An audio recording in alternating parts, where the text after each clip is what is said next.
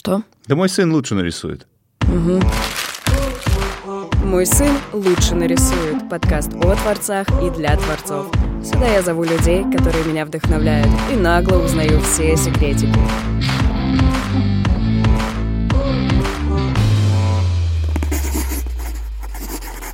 В эфире подкаст «Мой сын лучше нарисует».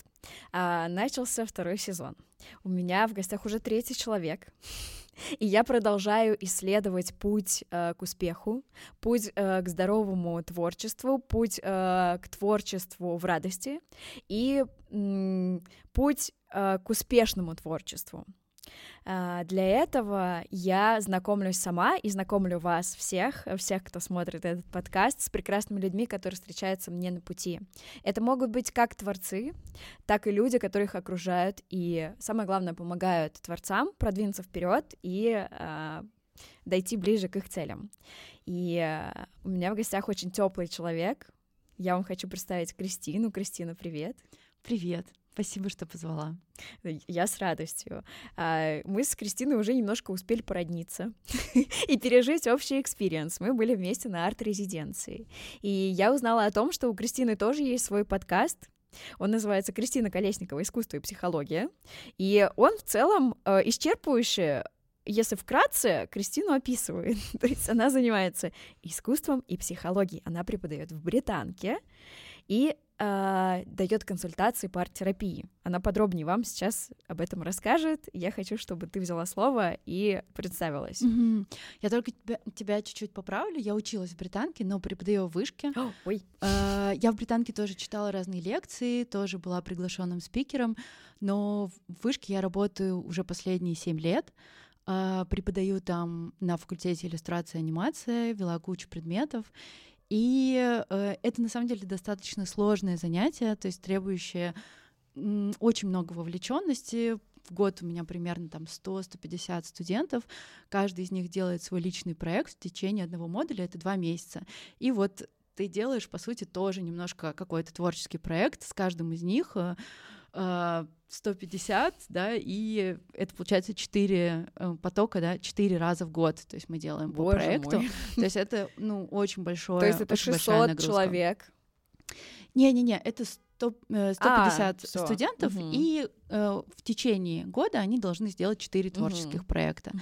И в какой-то момент вот я выгорела, то есть очень много требовалось от меня нагрузки, и я пошла к психологу, мой психолог оказался арт-терапевтом, и так начался мой путь, и это было очень волшебно для меня.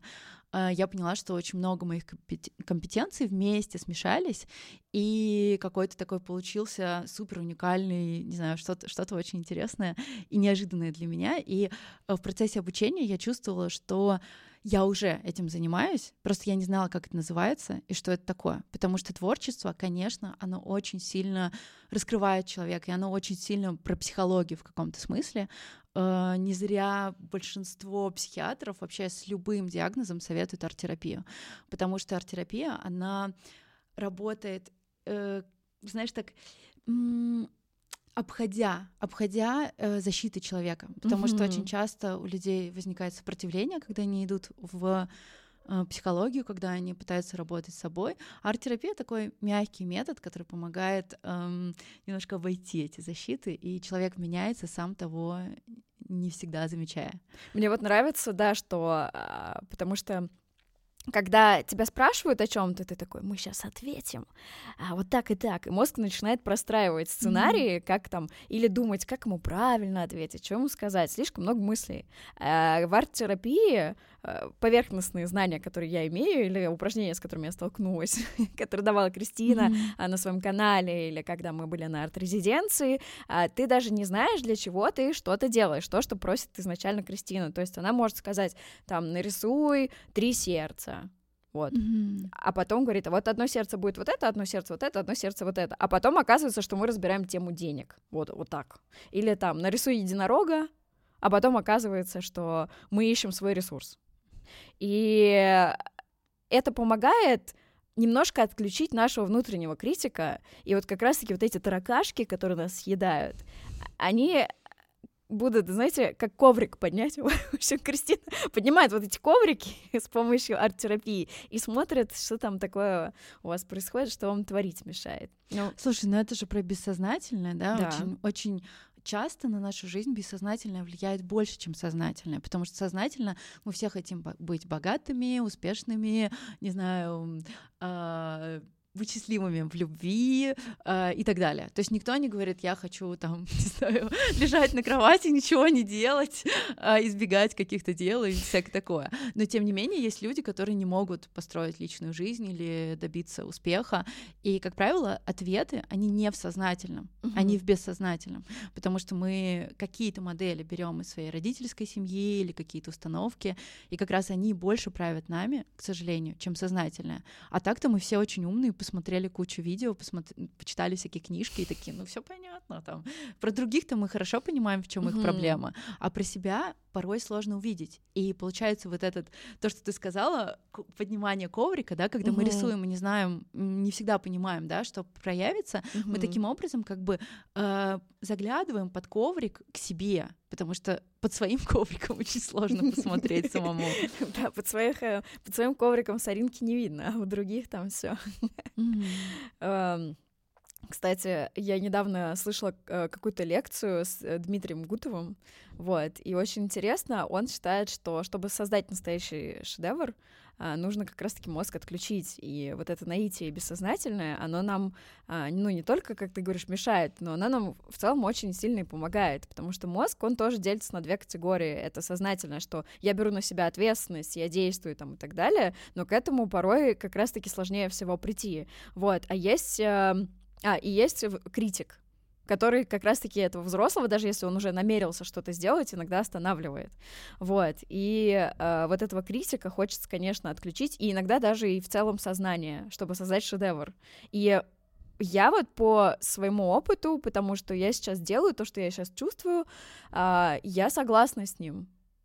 Вот э, когда люди рисуют, иногда они в такой транс входят, как ты это перекладываешь, например, на, ну вот, на терапию тоже получается, что если мозг отключить, как раз-таки откроется вот тот самый ларец, который мы все хотим найти, священный грааль нашей души, mm-hmm. и а, вылечить или ее или услышать, правильно? Mm-hmm. Да, в арт-терапии как раз и есть задача не думать и не размышлять о том, как правильно, а скорее эм, пойти за случайностью, за тем, что приходит. И, как правило, это непростой процесс бывает для многих, потому что мы как будто бы привыкли все контролировать и эм, успокаивать таким образом себя, что мы все понимаем, мы все контролируем. А что мы сейчас делаем? А зачем мы это делаем? То есть очень много таких вопросов.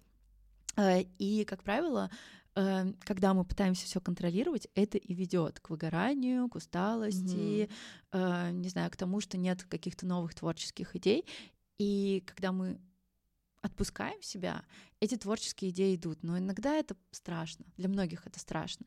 И мне кажется, что э, некоторые арт-терапевты считают, что художникам не супер полезная арт-терапия, потому что просто у них уже есть э, такие как будто бы паттерны, да, как рисовать. У меня был сказать. такой вопрос как раз. Классно, что а, ты об а, этом говоришь. Да. Но в моей картине мира, да, я пришла как раз-таки, э, будучи художником, будучи преподавателем иллюстрации анимации, и мне это очень помогло. То есть это изменило мой взгляд на творчество очень сильно. Оно мне помогло э, увидеть ценность творчества само по себе. А, потому что мне кажется, что мы, творческие люди, очень часто сливаемся с тем, что мы делаем. То есть, если я нарисовал фиговую картину, то я фиговый художник. Или если я, там, не знаю, сейчас конкретно ничего творческого не делаю, все, mm-hmm. я не художник. То есть постоянная оценка идет себя. И как только ты э, начинаешь ценить процесс как таковой, просто вот есть творчество как некий большой процесс. Э, я кусочек этого процесса, ну, то есть я могу туда зайти, творчество есть во мне, mm-hmm. то есть когда ты видишь эти процессы, э, мне кажется, что это как раз, э, вот ты сказала про бессознательное, что там очень много всего классного, ты подсоединяешься и качаешь ресурс как раз из бессознательного, то есть как оно может как и э, какие-то не самые подходящие программы, да, на нас mm-hmm. э, наслаивать, так и наоборот, можно найти там источник силы, и окажется, что все идеи внутри тебя. И я обожаю этот момент, когда э, человек э, приходит, и у него начинается выстраивать, как, выстраиваться как будто бы такой свой собственный миф о себе. А, например, мы говорим там про, не знаю, представь свою силу, и человек у него находится какой-то образ. И оказывается, что это ручей, например. Mm-hmm. А, затем я, например, там спрашиваю, а, м- представь образ, а, не знаю, любви. Оказывается, что это лодка. Но это человек не думает, да, что, mm-hmm. что это ручей, а это лодка. Но постепенно это начинает складываться в некую символическую систему вот конкретно этого человека. И это дико интересно, потому что, конечно, эти символы и образы связаны с сказками, мифами, то есть это некое общее, бессознательное в том числе, mm-hmm. но и личные образы тоже. Ну, художнику, наверное, мешает э, то, что у него как раз-таки, вот ты говорила, что много паттернов, э, и есть символизм в изображениях. То есть даже там каждый, э, там, не знаю, фрукт э, на натюрморте, он может что-то означать, и художник может в этом путаться. Вот, и, наверное, поэтому иногда художнику сложнее действительно расслабиться на арт-терапии. А а обычному человеку, мне кажется, может быть сложно, да, мне тоже, если мне скажут, изобрази там э, восхищение. И я такая, Господи, какое восхищение, как, какой я ему образ придам. Mm-hmm. А люди, которые в целом очень мало рисуют или не рисуют вообще, им вообще как в арт-терапии-то, как живется? Ты работаешь, кстати, не с творцами? Да, конечно, mm-hmm. я работаю со всеми. Но вот смотри, ты сказала, что про то, что сложно нарисовать восхищение. я думаю о том, что есть э, три вообще вещи, которые человек, а, ну вот здоровый человек должен уметь делать. Mm-hmm. Это любить, это э, зарабатывать и это играть. Mm-hmm. И игра — это и есть как раз вкус жизни. Если мы не умеем играть, то нам очень тяжело вообще в жизни. Mm-hmm. И я предполагаю, что если человек приходит и ему трудно э, нарисовать что-то, возможно, эта трудность не только в этом. Это не только про то, что ему трудно нарисовать. Ему, возможно, ему трудно симпровизировать, возможно, ему трудно кого-то что-то спросить, э, возможно, есть еще какие-то другие трудности. И я полагаю, что даже невозможно, а действительно так и есть. Да, э, дело в том, что мы как раз с помощью арт-терапии поднимаем некоторые темы, угу. э, ведь творчество, оно разлито в жизни. Даже когда ты задаешь вопрос, ну, это творческий акт, ты его придумываешь, он у тебя как э, лаборатория алхимии, как-то там какое-то волшебство происходит, mm-hmm. и он появляется. И многое, что мы делаем в жизни, там, не знаю, общение, э, флирт, э, не знаю, какое-то а, даже придумать, что я буду делать сегодня. В этом же тоже есть творчество.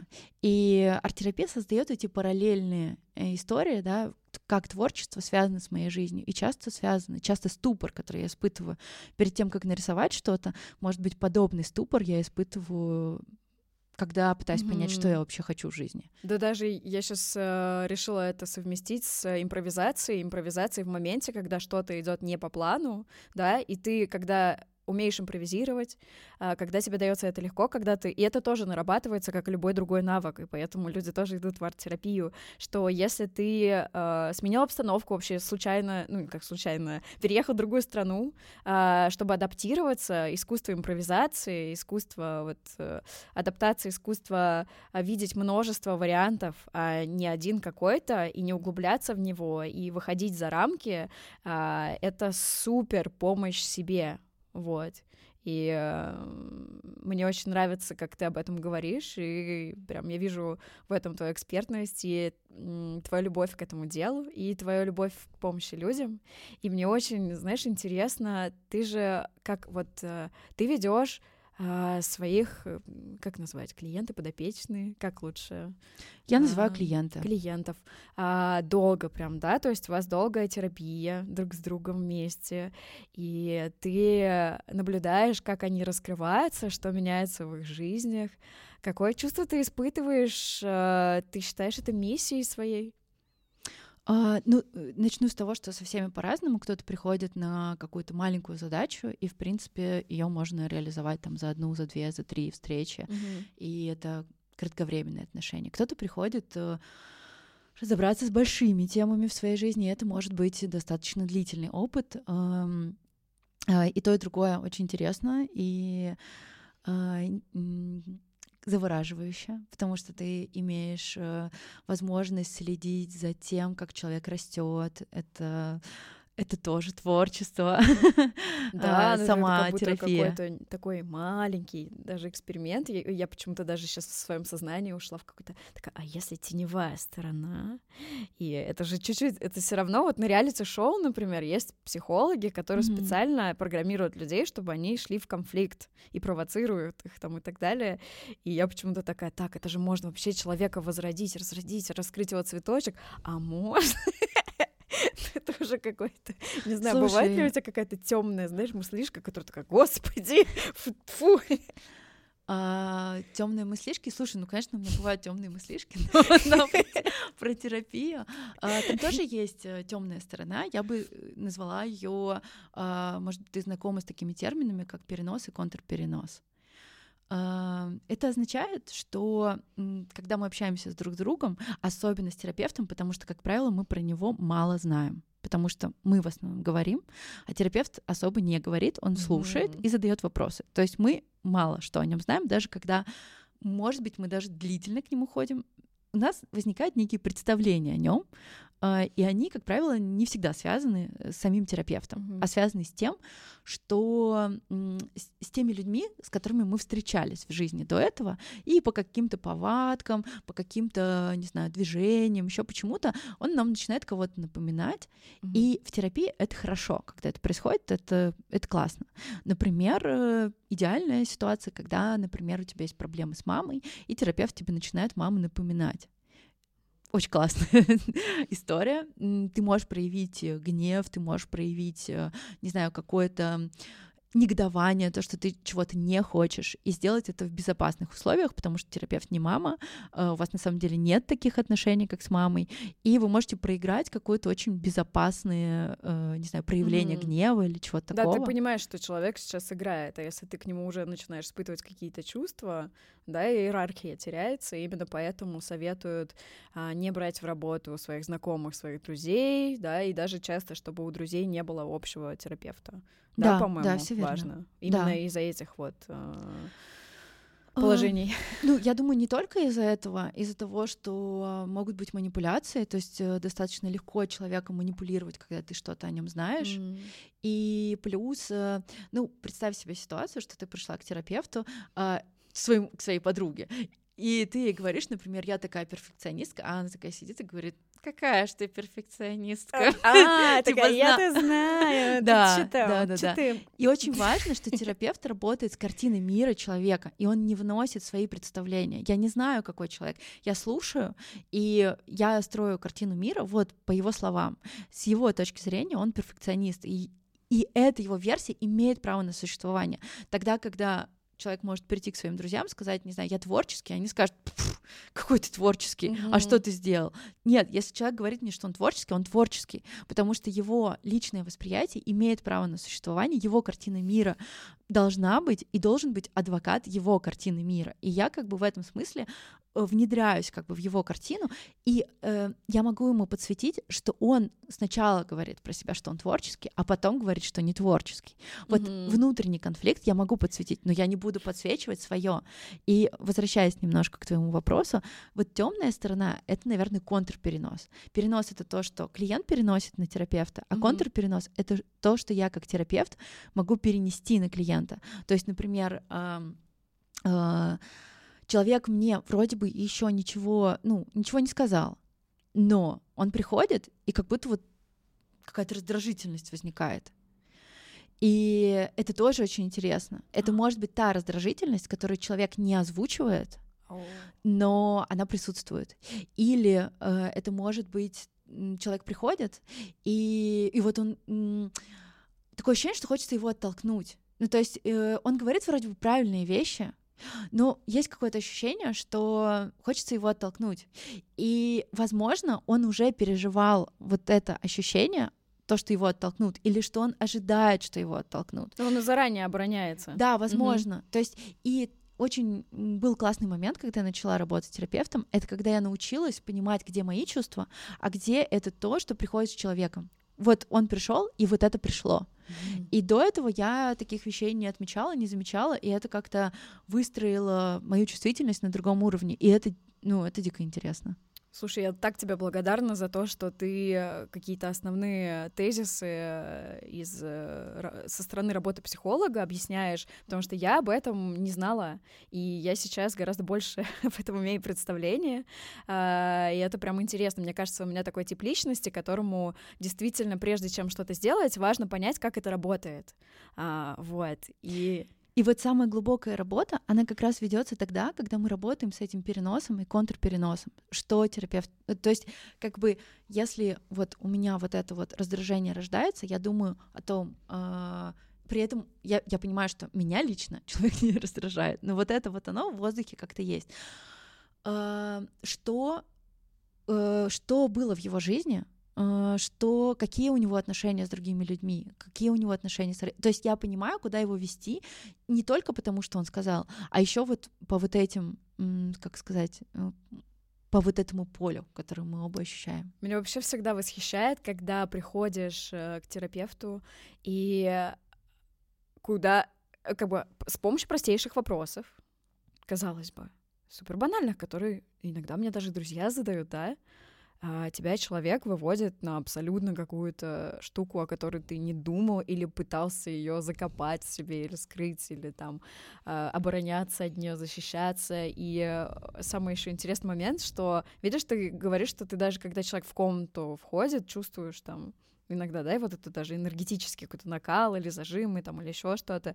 И я вспомнила вот эту историю, что а, и у меня у самой так чаще всего, когда тебе кажется, все супер, мне вообще на сеансе не о чем будет вообще говорить. Я просто скажу, здравствуйте, Мария Петровна, у меня все вообще идеально, а наша работа идеально работает, я вообще, у меня там настроение наладился. Это в конце этого сеанса ты такой, господи, помоги.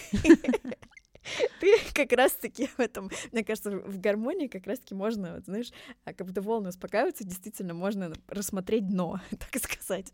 А. Очень крутая история, но вот когда у меня все хорошо, это как раз сопротивление. И вот надо сказать, что я, э, я прохожу терапию с 2008 года у меня постоянно все хорошо. Я постоянно, когда иду к психологу, мне кажется, что у меня все хорошо. И именно поэтому арт-терапия мне очень круто помог, помогает, потому что она идет в обход защит. То есть вот таким людям, как мне, которые такие рациональные, они все уже, в принципе, отрефлексировали, все поняли, ну, все понятно, как бы, все понятно вот так, вот так. То есть, э, как бы и из-за этого иногда мы не сталкиваемся со своими чувствами по этому поводу, э, не знаю, как бы заминаем, знаешь, какую-то грусть или стыд или еще что-то.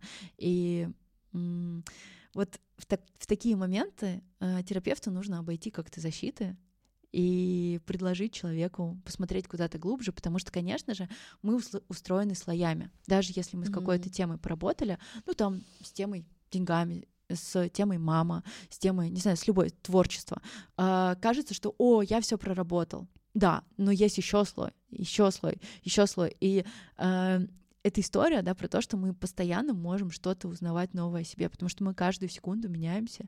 И это как да. такие архе- археологические раскопки, которые можно вести снова и снова. Ну, это как будто бы, знаешь, супер там поцарапанная какая-то машина, и мы ее чуть заполировали, но это не значит, что мы все царапины убрали, да, то есть мы ее там чуть-чуть так э, как бы тряпочку погладили, и кажется, как будто она уже блестит. Но Слушай, она такая отъехала куда-то. Мне не очень нравится эта метафора, да, она как будто бы говорит о том, что мы сначала были какими-то не такими, а потом стали какими-то такими. Но мне кажется, что глубокая терапия, она как раз про то, что ты знакомишься с собой, узнаешь mm-hmm. себя, и чем больше ты узнаешь себя, тем больше у тебя уверенности, а, тем больше у тебя сил. Но это не значит, что ты до этого был какой-то не такой. Ты тоже был классный, ты тоже был хороший, все у тебя работало. Если mm-hmm. ты дожил там, не знаю, до 20 лет и пошел к психологу, то все с тобой хорошо. Я вспомнила Рилс, где суть работы с психологом. Это нормально. С тобой все так. Да, так можно типа, с вас да, мне тоже, мне тоже очень смешно было увидеть этот ролик, но на самом деле это очень важная штука, это ну, отзеркаливание сути, человека, немножко. отзеркаливание человека, потому что мы очень, многие из нас не получали этого отзеркаливания в детстве, то есть э, каждый, каждый из нас хотел бы, чтобы мама говорила, ты есть, абсолютно. ты здесь, тебе грустно или тебе весело, ты нарисовала картинку, это очень здорово. То есть просто нас замечала. Но у многих не было такого опыта. Mm-hmm. И для многих опыт того, что тебя замечают, становится очень важным. Особенно на первых порах терапии. Это прям архиважный опыт. Сказать, что да, я здесь, я имею право существовать. Это здорово. Ну, для меня это было э, одним из основных пользы, почему я вообще вошла в терапию, почему я там осталась, потому что, ну, правда, очень важно услышать, что то, что ты чувствуешь, имеет место быть, и э, у меня какая-то был, был затык с э, выражением, э, и до сих пор, в принципе, я их раскрываю, с выражением агрессии сразу, э, понять, что агрессия — это вообще может послужить защитой моего организма, что это полезно, что нам не зря даны такие эмоции, эмоции, все эмоции вот по кругу там спектра, хотя их там миллиард, но я имею в виду, что основные эмоции, которые нам даны, там гнев, злость, это все может помочь нам выжить в этом мире, и если какие-то качества не использовать, то мы как бы не встретимся ни с истинными собой, не встретим ни, как бы не людей, которые нас увидят, потому что мы все время, мы все время там хорошие. Вот я все время хотела быть самой хорошей, и думаю, что любят только хороших людей. Вот, и как раз-таки я пришла в терапию, и вот наше там второе или там третья встреча а, была посвящена тому, что мы разбирали, что там гнев чем он может быть полезен человеку? Почему это там нормально его испытывать? Так это вообще классно. И учиться вообще а, кричать на кого-то там, и вообще действительно говорить нет, посылать кого-то. А, вот, и это прям реально все с тобой нормально, и ты имеешь право на эти чувства, и они прекрасные. Это вот то, то, зачем мы приходим э, к терапевту, я знаешь, о чем хотела поговорить, э, затронуть такую историю. Э, творцы, художники, творческие люди, и даже не только творцы, вообще все люди на Земле сравнивают себя с кем-то, с успехами других людей, с уровнем жизни других людей. А вот для художника это еще в, там в тройне, или для музыканта это вообще боль какая-то. Вот он смотрит на другого человека и такой, господи, вот он такой гениальный, у него в произведении просто там трехслойность и там уровни сотворения мира, и он все об этом, он вложил все в это в картину. А я просто придумал там свою вселенную и орнамент из букв. И как, как мы можем быть на одном рынке? Вот, и ты сравниваешь себя и я, знаешь, что я хотела начать вообще в целом эту тему раскрутить, но начать с того, чем сравнение себя с другими творцами, с окружающими может быть полезно как раз-таки. Вот с этой стороны, если зайти. Ну, полезно это может быть э, там с маркетинговой точки зрения, когда ты к этому рационально подходишь. То есть, например, вот с этим художником мы разные, да, что я могу как он подсвечивает свое творчество, как я могу подсветить. Там, не знаю, с этим мы похожи, а чем я отличаюсь, что у меня другое. То есть, если ты смотришь на это очень рационально, как взрослый человек, не впадая в ребенка, который начинает плакать и расстраиваться, то, в принципе, я не вижу ничего ужасного, да, если ты подумаешь там, о, например, не знаю, этот человек э, вот в этой галерее выставился, я сравниваю, так, я вот в этой галерее не выставилась, а что я могу сделать, чтобы это не знаю, тоже совершить, если мне тоже этого хочется. То есть эм, э, наверное, в сравнении есть э, бонусы, ну, чисто такие рабочие, да, когда ты относишься к этому как к профессии, mm-hmm. и ты как бы думаешь, что я могу из этого взять. Ну да, и смешивание, вопросом. Э, опять же, насмотренность, нарабатывание, да, смешивание техник, mm-hmm. рождение новых форм и здоровый анализ, здоровый анализ рынка и конкурентов, вот, и, э, но в то же время важно, конечно, уметь от этого абстрагироваться и переключать фокус внимания действительно на себя, на свои работы, на свои возможности, сравнивать себя с, там, с прошлым, а, и действительно воспринимать сравнение с окружающими в позитивном ключе, восхищаться ими, быть добрым и говорить, господи, вот это, кстати, здоровая история. Я сейчас... Э, у меня был наставник, и мне очень нравится его позиционирование, что он не завидует кому-то, он такой... Так, это как такую он красоту сделал? Я сейчас пойду, разберу на кусочки вот этого произведения и вот прям попытаюсь догадаться, как оно снято, или как, э, или спрошу у него прям напрямую, и стану тоже таким классным, крутым, и смешаю со всеми талантами, которые у меня есть, и вырасту, ну, над собой, типа, вчерашним, вот. Mm-hmm. И вот что бы ты посоветовала людям, которые впадают в вот эту крайность, э, когда сравнение себя с окружающими тебя в какую-то апатию вгоняет? Как из этого убираться? А, ну, во-первых, разрешить себе завидовать. Ничего страшного. Все бывают, завидуют. И мне кажется, что когда люди говорят, нет, я не завидую, это белая зависть. Нет, я вообще никогда не завидую. Так многие люди говорят. Но в этом чувстве нет ничего такого. Как ты говорила про гнев, он нам для чего-то нужен. Так и зависть нам нужна для того, чтобы понять, что есть какое-то мое желание, есть какая-то моя потребность, которая сейчас не, ре... не реализуется. И вместо того, чтобы, когда у человека идет апатия, это значит, э, он считает, что это желание невозможно реализовать. То есть у него это есть, а у меня этого никогда не будет. И осталось только так. Вот, но э, классно заметить, во-первых, что у меня есть такое желание. Значит, я вот этого хочу. Это классно.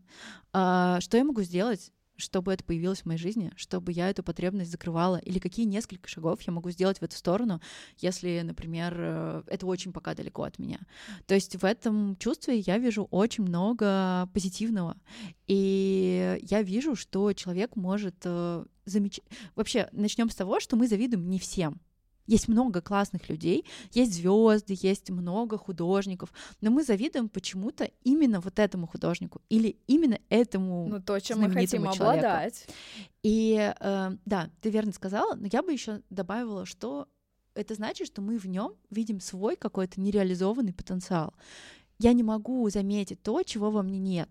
То есть если я откликаюсь на это, значит, есть что-то во мне, что может на большее количество процентов прозвучать, быть более видимым, быть более значимым в моей жизни.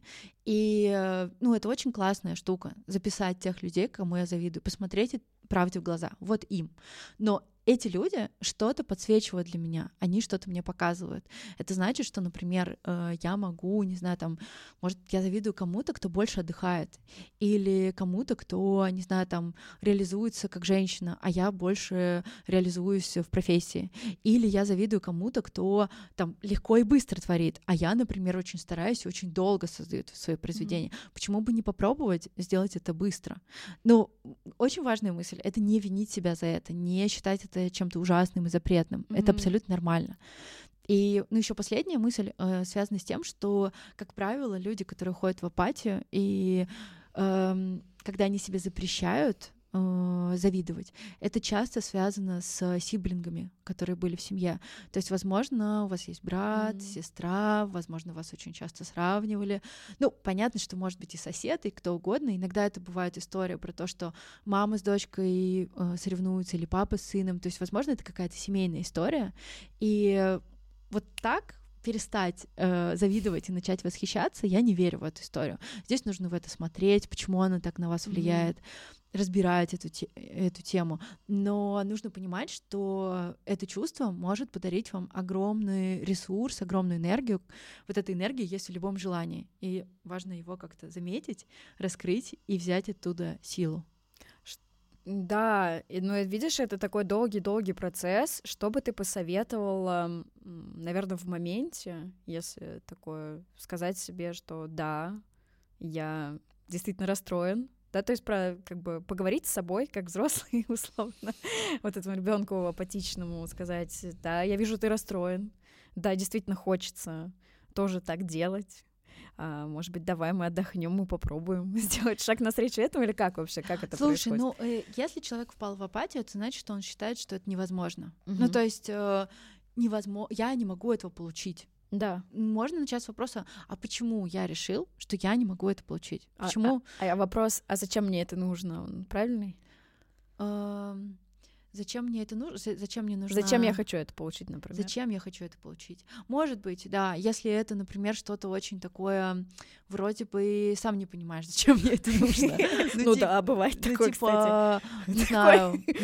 Например, да, у человека густые волосы, а у меня редкие. И я типа, блин, капец, мне завидно. И, и не все вещи мы можем получить. Но объективно мы не можем там, не знаю, родиться в семье богатых людей. Мы не можем изменить густоту своих волос вот так, да, мы можем как-то к этому идти, но все равно есть генетика. А, тогда можно подумать, да, а, действительно, а зачем?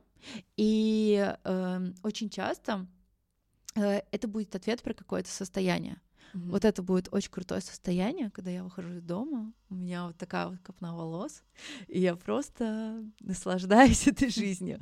И тогда мы можем прийти к тому, а как я могу наслаждаться этой жизнью уже сейчас Такой, купить с теми, шляпу. с теми волосами, которые у меня есть. А, ну, возможно, там я действительно могу купить какие-то маски для волос, еще что-то, но в принципе это состояние достижимо, даже если у меня нет а, атрибута этого состояния, как я его считываю. Ой, я вспомнила упражнение прикольное про точку А и про Б, когда ты пишешь там вот, где я сейчас нахожусь, там, а где я хочу находиться, а, и потом, что я могу сделать там из того, где я хочу находиться прямо сейчас. И ты такой, э, просто такой, боже мой, моя жизнь мечты, там, да не надо идти 10 лет, и как до Марса, там, вообще, типа, думаешь, что там километры, потом ты смотришь, там, что я хочу, там, завтракать с красивым круассаном, с видом, там, на море, ну, условно. А, ну, по факту, я в Тбилиси, ну, я могу поехать на Лиси Lake, позавтракать там красивым круассаном. Ну, come on, ну как бы это все решаемо. ну вот не прям все, все, все, но или я хочу там огромный дом с гостиной с роялем. Ну, понятно, что мне нужно там миллиарды зарабатывать, чтобы у меня такое было. Но я могу пойти э, в лобби красивого отеля и наслаждаться, там, сидеть на красивом диване, смотреть на эти картины, визуализировать и почувствовать себя так, как я хочу себя ощущать, как будто когда это у меня есть. Это, конечно, другое чувство, но все же вот можно как-то себя немножко погрузить в эти состояния, к которым ты хочешь стремиться. Вот. Мне кажется... Да, очень классное упражнение. А, мне кажется, что, знаешь, вот это все про то, что мы можем хотеть из недостаточности, типа я недостаточно крутой художник, я да, недостаточно да. классный, не знаю, там человек, э, недостаточно красивая женщина, еще что-то. А можно думать э, идти из достаточности. То есть я уже mm-hmm. достаточно красива. Я могу сделать еще что-то. Как сделать еще лучше? Да, я могу делать еще лучше. И из этого состояния mm-hmm. идти в изменения гораздо приятнее, спокойнее. Э, там больше наслаждения, больше процесса. И Это ты такое. нету как бы такой, знаешь, волшебной таблетки, которая как будто бы должна меня избавить от боли. Так, давай тогда к тебе вернемся. И э, вот мне интересно, э, например, коучи могут сами себя прокоучить. Может ли арт-терапевт сам себя проарт-терапевтировать? Прибегаешь ли ты к этому, или у тебя есть специалист, с которым ты работаешь отдельно? Слушай, мне кажется, что как и коучи, так и психологи могут э, себе помочь до определенной степени. Угу. То есть мы в себе видим то, что мы в себе видим есть много чего в нас, то, что мы сами не можем заметить. И мне кажется, главная ценность специалиста, к которому ты идешь, что он в тебе заметит что-то, что ты в себе не замечал. Это очень важно. И любому помогающему практику нужен свой терапевт, mm-hmm. нужен свой арт-терапевт или коучу коуч, иначе ты теряешь связь с реальностью. Потому что, на самом деле, будучи в позиции человека, который помогает, мы начинаем обрастать такими золотыми доспехами. Типа, я все знаю, я все понимаю, я супер умный. Ну да, я полностью себя знаю. Да. Я вообще я все понимаю. Но это не так, как ты понимаешь. да. А, потому что всегда, сколько бы мы ни работали над собой, есть слепые зоны, есть что-то, что можно было бы изменить, что можно было заметить. И есть определенная уязвимость, когда ты приходишь к терапевту, и мне кажется, что это очень важно помнить об этой уязвимости, которую испытывает э, тот человек, который приходит.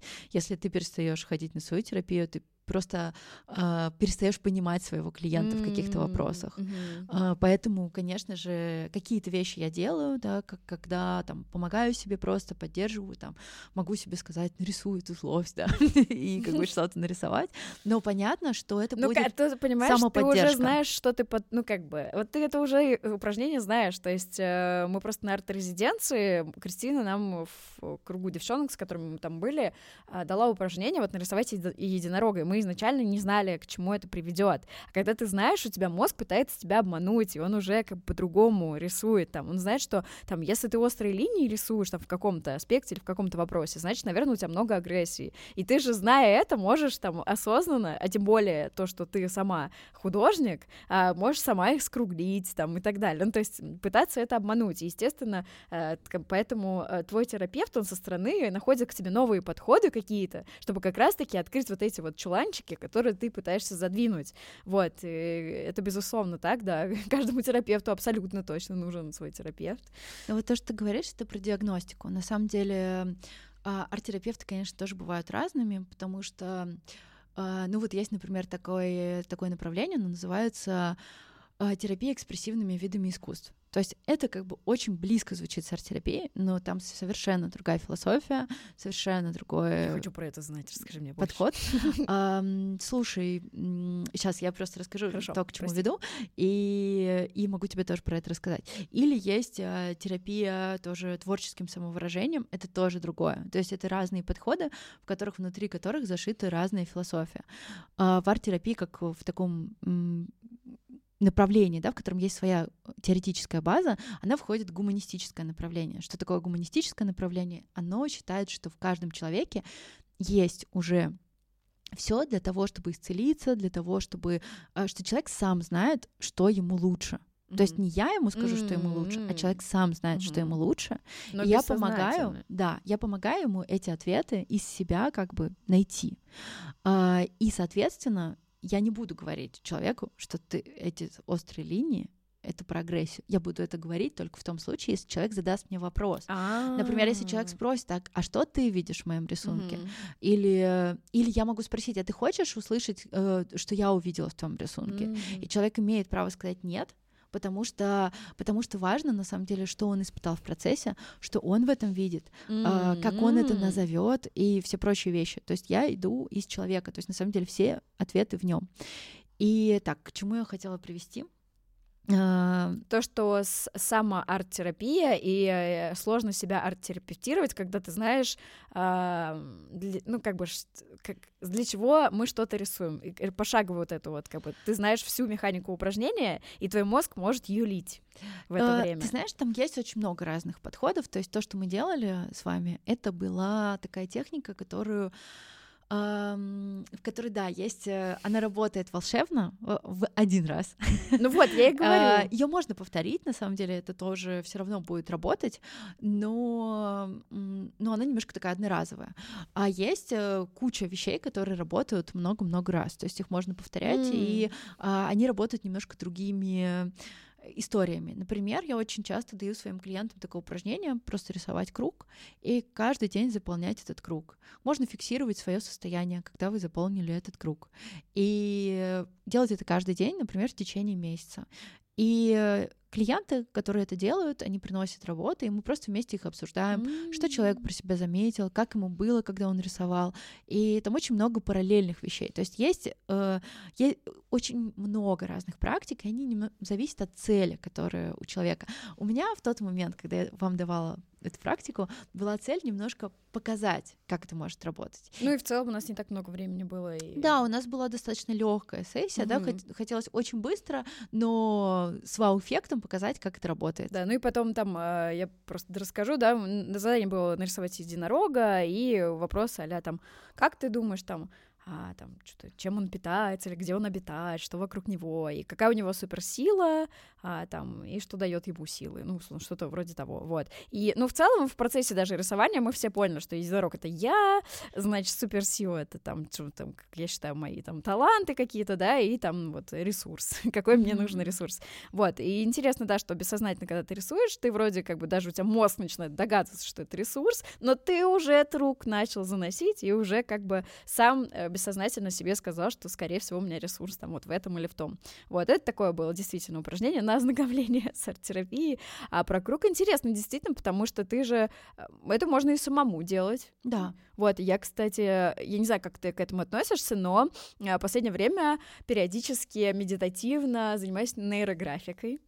Я про это на самом деле ничего не знаю про нейрографику. Да. Угу. Просто было интересно твое мнение, но как бы условно отдаленно, да, тоже какие-то свои состояния, желания, ты прям так скругляешь уголочки и как будто бы mm-hmm. там представляешь, что твои нейронные связи вот так сцепляются по-другому, и, и вот э, в мозгу а, такой вот абстрактный рисунок получается и ты скругляешь все углы, и тебе самому внутри лучше становится, mm-hmm. потому что нужно попробовать. Ты, там, соединил все эти линии. Ну, кстати, реально посмотри, прикольно, мне понравилось. Mm-hmm. Ну, потому что я еще и каллиграфию э, люблю заниматься, и для меня э, вообще уже привычка просто вечером за чашкой чая что-то на бумаге э, делать но какое-то еще мне очень нравится а, целеполагание и вообще в целом а, почему я за это зацепилась, потому что я свои цели вырисовываю, я их не пишу ручкой, mm-hmm. как будто бы для меня это больше силу имеет, потому что я стопроцентный визуал, а, я и пишу картины,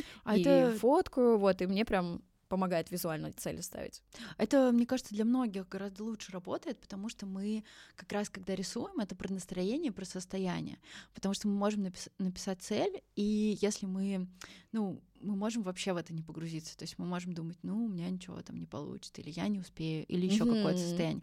А если я зарисовываю цель, да, то я пытаюсь представить, а как это, как мне будет в процессе, как, как я наслажусь этим результатом. И тут подключаются чувства. Mm-hmm. И когда подключается чувство, это всегда работает гораздо лучше для любого человека. Ну да, у тебя мозг не тратит время на там, а вдруг а то, а сё, он именно Э, тратит время на то, чтобы представить, а как это. Mm-hmm. Вот, и это, конечно, гораздо больше помогает.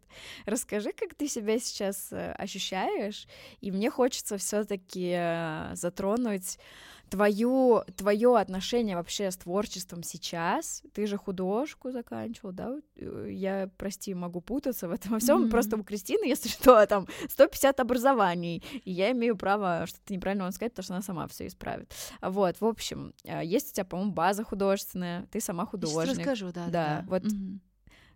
как как ты сейчас ощущаешь, хочешь ли ты что-то сделать? Творческое? А, да, хочу что-то творческое сделать, конечно, всегда, как любой творческий человек. А, у меня образование, я закончила киношколу, а, я заканчивала ее как сценарист, и в процесс... я там сначала училась как мультипликатор, потом как сценарист. Потом я училась в литературном институте имени Горького. Мы а, это факультет проза, то есть литературное письмо проза. А после этого я училась в Британке два года на иллюстрации, и после этого вот я училась уже на арт-терапевта и, в принципе, до сих пор учусь э, в эту сторону. Вот, так что образований у меня действительно много. А, и они очень очень сильно расширяют картину, то есть они мне очень помогают. Мне образование в этом в каком-то творческом смысле абсолютно не мешает, наоборот, вот если бы я не училась в Лит-институте, не занималась бы текстами, мне было бы очень сложно преподавать иллюстрацию и анимацию, потому что это очень во многом про историю, про сюжет, это то, что мне очень интересно. А, по сути, мы своим творчеством рассказываем какие-то сюжеты, рассказываем какие-то истории. И в творчестве я как раз рассказываю эти истории, а, у нас есть команда художников типа цеха, где э, после того, как я закончила иллюстраторский факультет, мы создали такой журнал, и мы издавали его, э, рассказывая свои истории в картинках и текстах.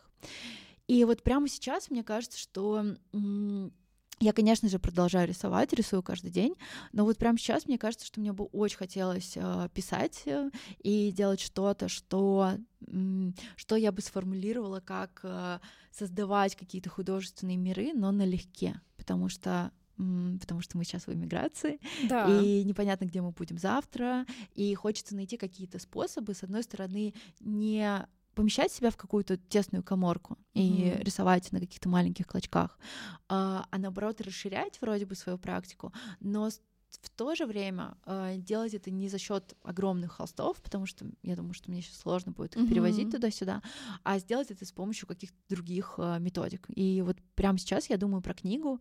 Э, я, в принципе, всегда хотела написать книгу и очень долго про это думала. А, но сейчас, мне кажется, очень, очень крутой подходящий момент, и, в общем... Ты бы хотела ее всецело сделать, я имею в виду и содержание, и форму, и иллюстрации? Что это полностью будет твой продукт? А, слушай, у меня нет такой э, амбиции делать абсолютно все. Я э, вот с того момента, как я начала делать подкаст, я э, поняла, как круто делегировать, как круто работать с другими людьми, и классно, когда другие люди принимают участие. Мне это очень нравится.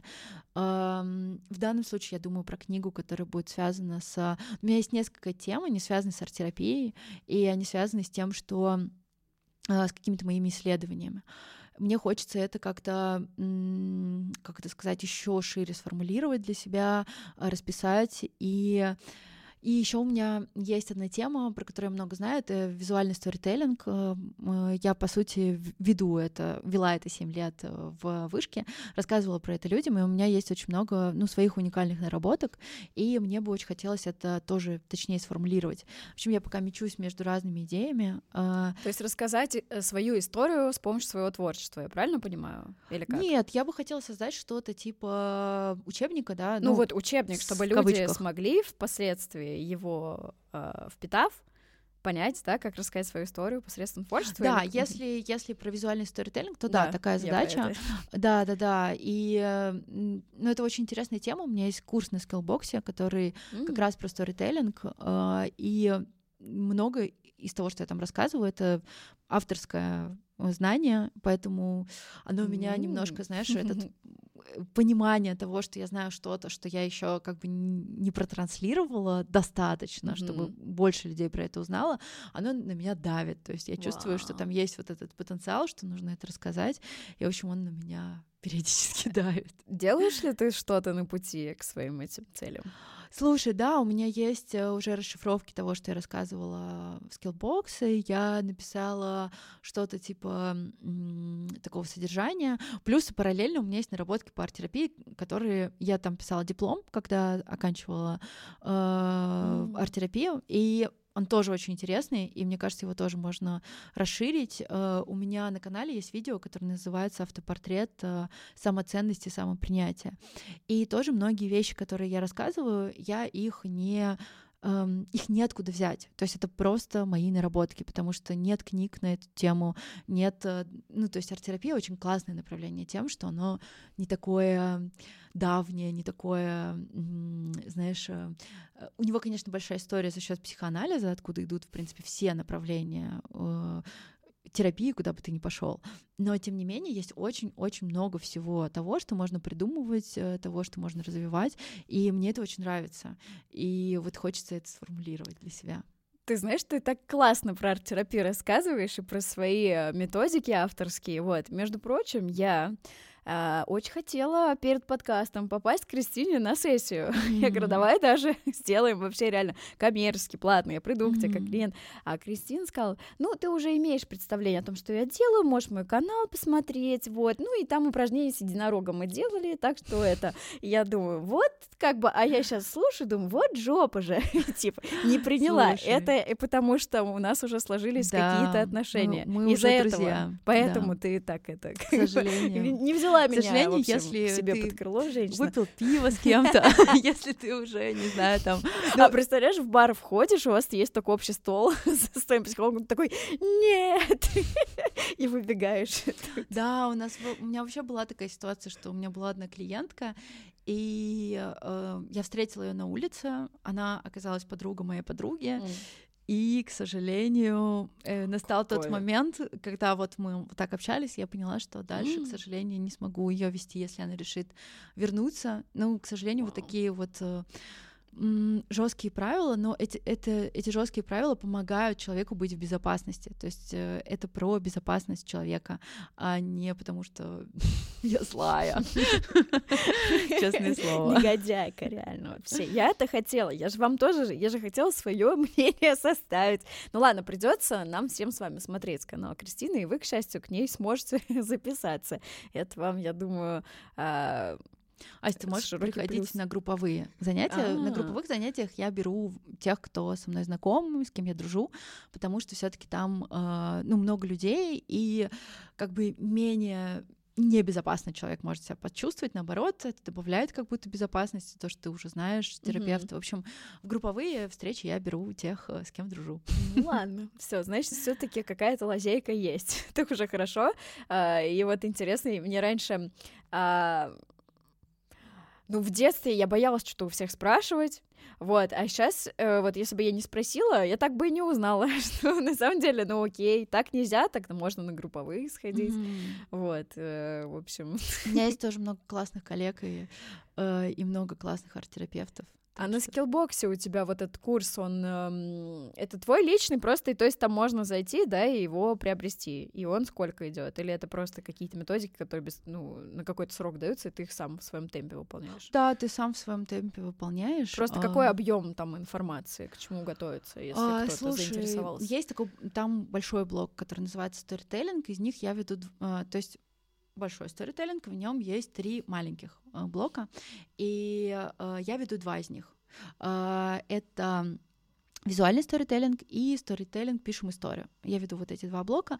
И есть еще один сторителлинг, именно рассказываем историю. Там э, этот блок ведет актриса, которая рассказывает про технику речи и про все остальное. То есть вот покупая этот курс, вы встретите двух людей. Mm-hmm. А, и а, если я не ошибаюсь, вот в каждом, в двух из моих блоках, да, по 7 часовых лекций или по 8, mm-hmm. около того. То есть это будет э, где-то 14-15 часов вот от меня лично вам. И будет еще а, блок э, актрисы. Я, к сожалению, не помню, сколько там часов. Ты, кстати, его сама смотрела? Второй блок? Второй блок нет, кстати, mm-hmm. не смотрела. Я хотела его посмотреть, mm-hmm. но э, мы записывали этот курс, э, там все очень быстро делается и очень резко. На самом деле это был очень тяжелый опыт, нужно было из себя достать очень много информации за очень короткий срок. Э, ну, такой, такая особенность э, продакшена, когда ты работаешь там с большими образовательными платформами. Это было супер тяжело, и, конечно, у меня было такое тоже не, такое небольшое выгорание. Mm-hmm. А, после понадобилось восстановление, вот, но, но да, было бы интересно посмотреть ее блог тоже. Как ты считаешь э, вот это вот искусство рассказывания истории? Как вообще, как тебе помогает это вести твой Инстаграм и продвигать YouTube канал? И если человек на этой платформе приобретет этот курс, поможет ли его в практике это ежедневно применять на вот это современные технологии? Потому что сейчас все помешаны storytelling, надо входить. Ну, во-первых, я скажу, что хотите покупайте, хотите нет, потому что это собственность скиллбокса, это я не, уже не имею к этому никакого отношения, то есть я просто Да, роялти хотя бы какие-нибудь идут? Нет, у меня нет роялти, у меня была а, просто оплата, проект, да, это был, был проект, поэтому... Поэтому реально, смотрите лучше канал. Хотите, идите, хотите, нет, но Э, курс на самом деле очень интересный. Мне кажется, что он очень полезный, и он очень отличается. То есть там есть люди, которые, например, купили курс, связанный со сценариями или с, написанием, с написаниями текстов а, немножко от других преподавателей, да. и они получают этот курс как, mm. ну, как бы внутри какого-то да, другого да, да. курса. И я замечаю, что мои методики во многом они связаны с игровым вхождением в процесс. То есть мне очень нравится, когда мы играем, когда все легко, когда нету, когда много примеров, когда все практика ориентировано. То есть я, когда училась в Лит-институте, это все было очень теоретически, mm-hmm. то есть все было очень теоретически. Э, я на это смотрю совсем по-другому. Я подбираю очень много практик э, и конкретных приемов. А, многие Э, кому-то нравится подход, когда много теории. Если люди хотят очень много теории, им может не понравиться. Mm-hmm. Некоторые люди говорят, блин, я слушала эту теорию, это очень скучно, классно, что здесь практика и много упражнений, и все очень весело, и много примеров. То есть и то, и то, да, то есть это факт, э, что у всех разные подходы. Вот у меня такой подход. Э, помогает ли мне это вести соцсети? Слушай, мне кажется, что к сожалению, мои амбиции, эм, они меня не ведут в то, чтобы я э, прям супер качественно, супер-супер как-то э, глубоко подходила именно к ведению Инстаграма. Я его веду очень как придется, можно ну, это так назвать. Ну, то есть ты просто не хочешь э, сильно я бы не сказала даже заморачиваться, потому что я думаю, что ты ответственно к этому подходишь. Просто, наверное, да, играючи хочешь это делать, просто чтобы это выполняло свою функцию, не углубляясь. Uh, ну, вот я думаю про то, что uh, про то, что классно было бы вести очень подробно и очень, uh, ну, как-то интересно Инстаграм. А единственное, я пока что понимаю, что что-то из жизни придется убрать. То есть у меня уже есть клиенты, у меня уже есть группы, у меня уже есть преподавание, у меня уже есть э, какие-то творческие мои занятия, у меня есть YouTube канал, то есть я понимаю, что мне придется что-то подвинуть, и, возможно, это важно сейчас, сегодня для продвижения, для того, чтобы больше людей тебя узнали, mm-hmm. но мне немножко жалко, потому что у меня есть столько всего классного, э, например, читать книги, да, вот я не понимаю, как люди, как, например, люди читают книги, если они еще ведут Инстаграм, mm-hmm. э, потому что это, ну, короче, много всего. А Но если у них есть дети? Ой. А если... Ну, в общем, короче говоря, э, эта история про тайм-менеджмент э, тот вклад, который я делаю сейчас, позволяет мне иметь столько клиентов, что я не могу, ну, как бы, я могу кого-то взять, но я не могу сказать, что я могу много взять. Mm-hmm. То есть, если сейчас резко произойдет такой квантовый скачок, и много людей захотят мне записать, ко мне записаться, э, я столкнусь э, с проблемой. То есть, э, мне придется кого-то убрать, э, мне придется повысить цену, э, что, в общем, классно, конечно, но, но не так просто все А ты не хочешь, как сейчас, знаешь, э, совместить все, чем ты занимаешься, и уйти, так скажем, во фриланс фриланс, да, как э, инфобизнес, так скажем, и создать свой курс и свои группы. Ну, то есть я понимаю, что ты сейчас ведешь свои группы там в арт-терапии, но имеется в виду вот написать, например, два вот этих э, разных учебника, mm-hmm. и на базе их э, вести какие-то интенсивы, да, для конечно. помогать и, творцам, например. И я веду э, свои курсы тоже. У меня есть проект, который называется Арт-лаборатория, ага. и раз в год я набираю курс э, на тему... Это, это, это что-то типа онлайн-резиденции, где О. мы творим э, и используем ресурсы, разные ресурсы, которые я даю, в том числе там не только веду я, но я зову классных экспертов. Mm. И в конце э, мы делаем выставку. Это онлайн-выставка, которая навсегда останется в интернете, которую можно навсегда использовать в своем портфолио. Мне очень нравится этот курс. И я очень хочу э, расширить линейку, сделать что-то более легкое. Вот прямо сейчас я думаю над тем, чтобы мне бы хотелось дать что-то такое про такое ежедневное рисование, что-то про, про mm-hmm. легкое отношение. Потому что арт-лаборатория это такой большой курс, он там полгода идет, людям сложно решиться туда идти, нужно определенную как сказать, нужно вкладываться, нужно рисовать, нужно что-то делать. Ну, это понятно, всегда непросто. Да, там такой больше порог входа. Да, Хочется там, что-то более. Там действительно такой высокий легкое. порог входа. Mm-hmm. И я знаю, что есть люди, которые хотят прийти, но им страшно, что они недостаточно художники, чтобы прийти. Ну, конечно, все достаточно художники, все инструменты там будут. У тебя более есть, кстати, на канале э, я недостаточно художник видео. Нет, пока нет. Но я хотела сказать, что в зоне моего интереса, а, а, один из моих интересов — это как, как раз научить людей творить с теми инструментами, которые у них да. уже есть. То есть как по максимуму можно использовать ваши лучшие стороны, а не акцентировать внимание на худших сторонах. И я также готовлю к поступлению в вышку, и очень часто у людей нету э, ну, художки, нету какого-то такого большого опыта, и мы находим какую-то штучку, и мы такие, yes, вот на это мы делаем ставку, это у тебя получается круто, угу. и мы показываем тебя очень сильным художником, даже если остальные другие вещи у тебя получаются не так круто, это не важно. Мы делаем ставку на сильную сторону. Если перекладывать это на теорию инфобизнеса, то ты помогаешь проявляться людям с помощью тех искр, которые у них уже есть. А, я на этой замечательной, чудесной ноте а, хочу сказать, что я дико счастлива, что имею честь а, вас познакомить с таким прекрасным человеком, терапевтом, помощником, наставником и проявлятором. я надеюсь, Кристина не обидится за такой термин. с Кристиной я обязательно прикреплю ссылки на канал и ссылки, которые мне посчитает нужным скинуть Кристина вот, чтобы вы ознакомились с этим, и я надеюсь, что вы получили представление об арт-терапии, зачем она, что это, и э, что с ней едят или не едят. А, спасибо тебе большое. Если ты хочешь что-то еще сказать моим зрителям, то я даю тебе слово. Спасибо тебе за классные вопросы. Спасибо вам за внимание. Я надеюсь, что что я чуть-чуть приоткрыла занавесу карт-терапии. Если вы заинтересовались, приходите, смотрите видео, спрашивайте вопросы. Вопросы всегда классно. Пишите в комментариях. Ура!